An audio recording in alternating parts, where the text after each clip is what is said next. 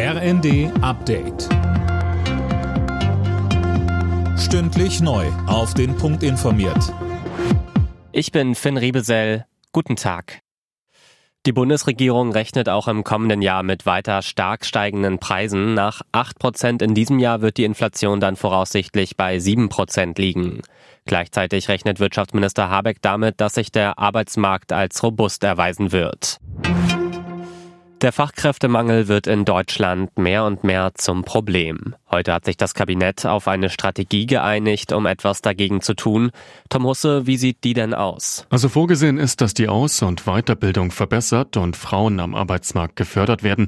Außerdem soll es für qualifizierte Beschäftigte aus dem Ausland einfacher werden, nach Deutschland zu kommen. Neben der Fachkräftestrategie hat das Kabinett auch für ein staatlich verpflichtendes Tierwohl-Label gestimmt. Das soll zunächst für Schweinefleisch gelten und anzeigen, wie die Tiere in Deutschland gehalten wurden. Nach Meldungen über einen Leck an der Druschba-Ölpipeline gibt es Entwarnung von der Bundesregierung. Die Öllieferungen nach Deutschland sind durch den Vorfall nicht unterbrochen. Mehr von Eileen Schallhorn. Die beiden Raffinerien Schwedt und Leuna bekommen den Angaben nach also weiter Rohöl aus Russland. Die Versorgungssicherheit ist damit aktuell gewährleistet, heißt es. Ab Januar will Deutschland wegen des russischen Angriffskriegs gegen die Ukraine kein Erdöl mehr aus Russland kaufen. Das Leck an einer der beiden Leitungen der Druschba-Pipeline war gestern Abend in Polen entdeckt worden. Die polnischen Behörden gehen nach ersten Informationen von einem Unfallschaden aus, nicht von Sabotage.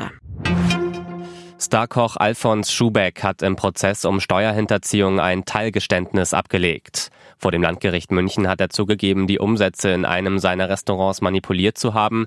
Dem 73-Jährigen droht eine Haftstrafe. Alle Nachrichten auf rnd.de